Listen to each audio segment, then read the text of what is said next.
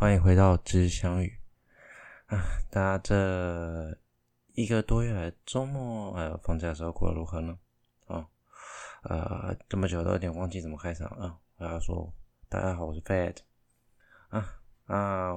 也不习俗的，我们今天要回到我们久违的一些人生观、天文知识什么的，反正就是杂谈闲聊啊！不知道大家最近周末过得怎样？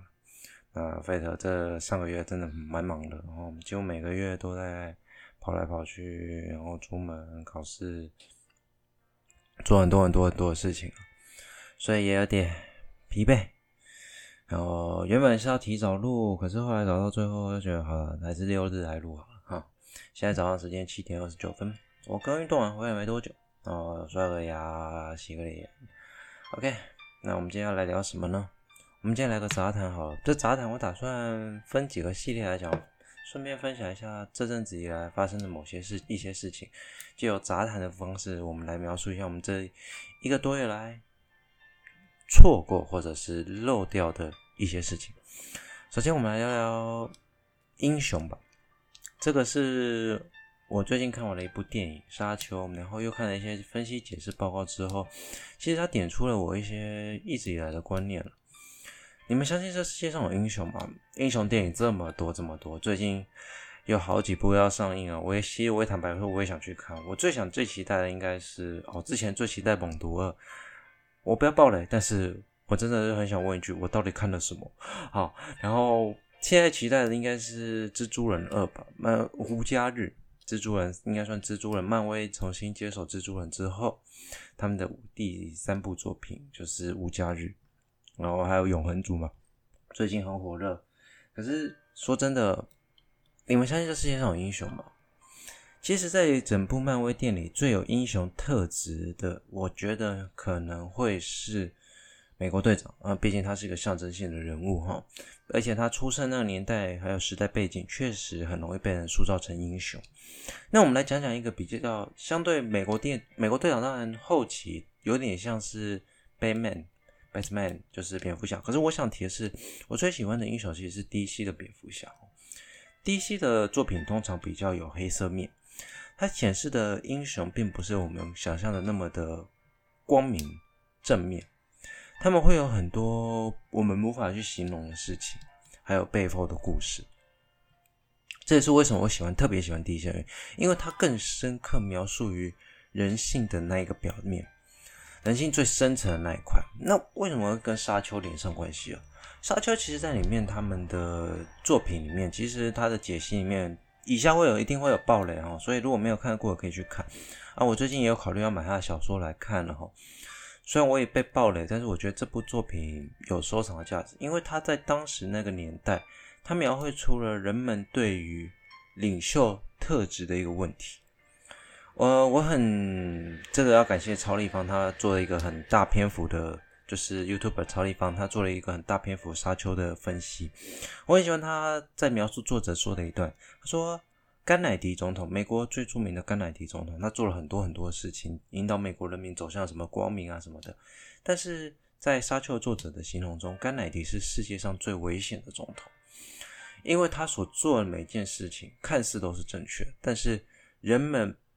并没有思考而跟随他，然后他做了很多事情，甚至在冷战最后被刺伤。其实他对于美国的作用是，他认为是不好的，因为他很优秀，所以他甚至很多人甚至把他视为了很重要的领袖人物，所有人都像宗教般的狂热的对待他。他反而觉得水门案的那一位总统才是真正的英雄，因为他告诉了全世界的美国人，甚至全世界人说。人不是完人哈，然后他也给了美国人一个警惕，他让全世界的人美国人都知道，我们不应该盲目的崇信一个领袖，所以他认为他是世界上最伟大的美国人之一了，没有之一啊，就是非常了不起的一个人物。当然，就立场来看，我们好像觉得他都做的不太对，但是这样的一位美国总统，却在《沙丘》的作者里面被认为是最优秀的。那。好了，反我们反过来回来说英雄人物哈。历史上这么多英雄人物，到底谁才是真正英雄？实际上，对我来说，并不存在真正的英雄。其实，在我很早期的做我的录音里面也提到过，我认为这个世界应该是混沌，而且没有黑白分别的世界，因为没有一个人纯粹是黑，全是白。就像是我的政治立场，有时候在台湾就像是所谓的绿，一下是蓝。这种政治立场本来就会因为各种不同的议题而有所变动。那到最后，真正能够决定这些议题，还有你的方式的那些，其实都是来自于你本身对于一些人生价值观，还有你对社会的发展的期待跟期盼所做出来价值判断。那跟你所谓的呃，怎么讲？你所谓的领袖啊，或谁都没有关系。那你就说，其实这样子很危险。其实我觉得要讲一件事情，我要讲的就是这件事情为什么危险，就在于我们在当吹捧或者是创造一个领袖的时候，其实实际上我们就已经放弃思考。我一直在说思考很重要，我思故我在。笛卡尔已经在那么多年前就已经告诉，几百年前就已经告诉我们这件事有多重要。在沙丘里面的那部作品，英雄人物是被创造。而你说英雄没有超能力哦，他很强，他有超能力，他能预知未来，但也因为主主角能预知未来，他走的每一条路，其实实际上他都认为是注定好的，甚至是无法改变的，所以最后他屠杀那么多生命，人们还是把他奉为英雄，宛如宗教狂热般。其实这个跟人类有一些特性有关，人是群居的动物，当然现在有很多人习惯独居了啊，但是有些。但是相信我，人还是群居动物，因为这么说，待一个人久了，多多少少还是会被受影响，所以会变成一个很大的问题。人其实需要靠另外一个人去依赖，所以我们会习惯去依赖别人。久了之后，我们会推出一个领袖，这也是为什么所谓的专制政府跟民主政府或者所谓的政府会形成，因为人们都希望去依赖那个事情，依靠那件事情。就连我也是，我虽然已经觉得我很常在思考了，可是我还是会去忍不住想依赖政府。这么说，因为我很懒啊，有政府可以帮我做的事情，我为什么花时间去做？所以政府是我们可利用的资源。那说实在的，在这么可利用的资源中，我们也相对的把自己某些权利交了出去。在《沙丘》的作者里面，他曾经说过。当他们相信了，当那些人跟随了主角的时候，他们已经失去了自由。我们最近这么多年来都在讨论自由，自由，自由，自由。你认为什么是真正的自由？自由其实是一个很模糊的空间哦。我们认为我们在台湾自由，但是当你把选票投下去的时候，你已经把生命托付给现任的政府。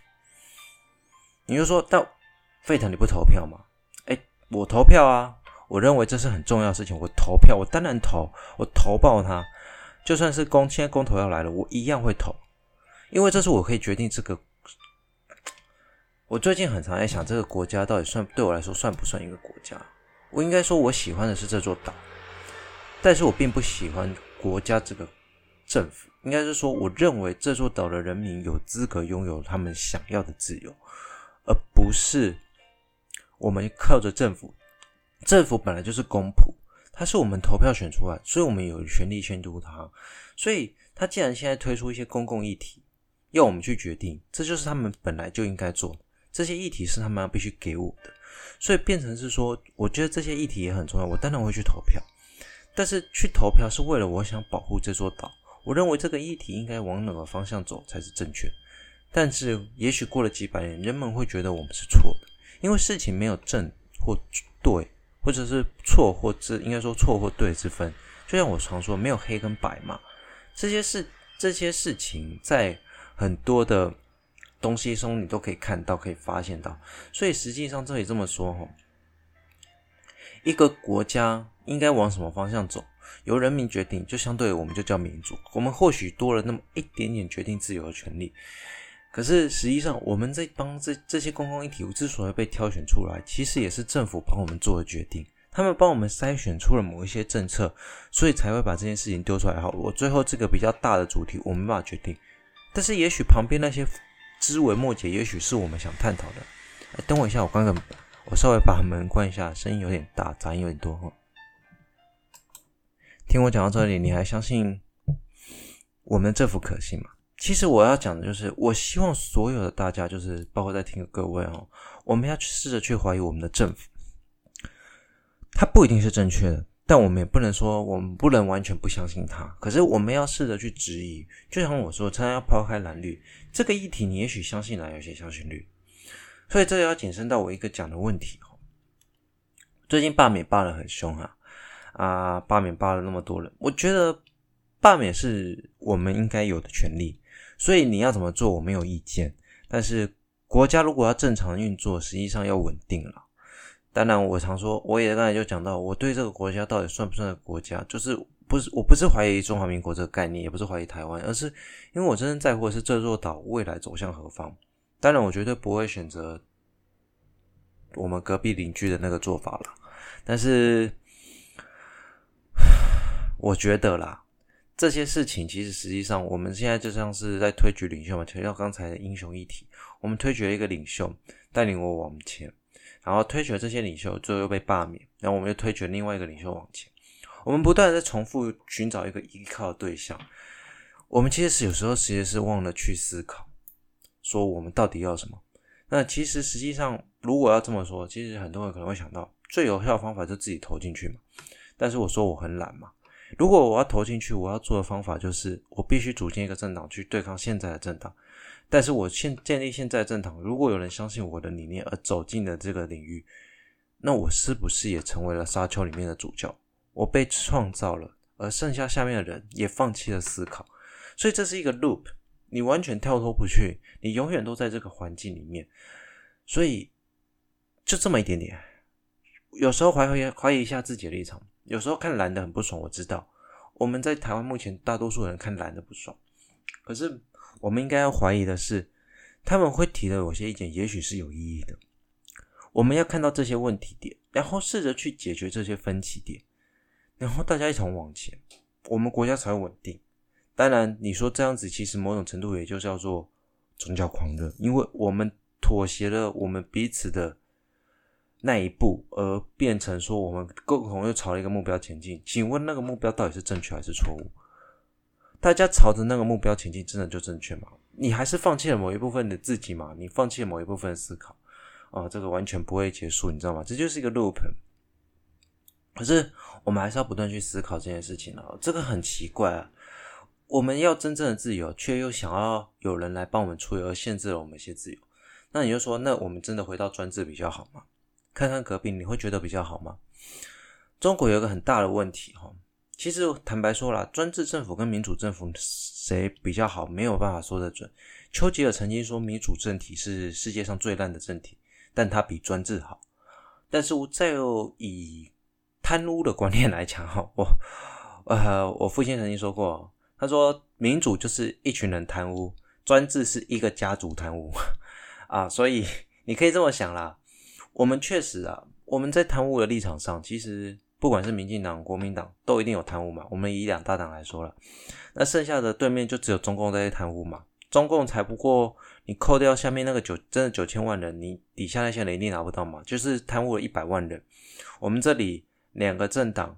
加起来十几万人在贪污，可是你整个算比率哦，他十四亿人里面才一百多万人贪污，我们两千三百万人有十几二十万人在贪污，你这样比起来，实际上你会觉得说这个比例好像怪怪的。我们我们贪污的比例其实有可能真的比较高，可是民主政府有个问题，一个优势是我们的证件，我们不是我们的账务通常必须公开，但是这些公开的不一定是全部，他一定会说为了保护国家安全而不公开某些项目，所以最容易贪污的通常是什么钱？国防军事，所以我们之前都很多年前，我们很常报国防军事的贪污采购案，就是原因就在这里，因为贪污军事有机密要件，对于国家来说有机密要件，他必须把它隐藏起来。还有情报组织的钱也很容易贪污啦，因为他的情报花费，如果说对中国那边有间谍，中国这边也有派间谍，中国那边的情报间谍的钱一定也是隐藏的嘛，而、我们派过去的也是隐藏的嘛。我们甚至可能派的间谍还不止中国、美国、日本、意大利，可能都有啊。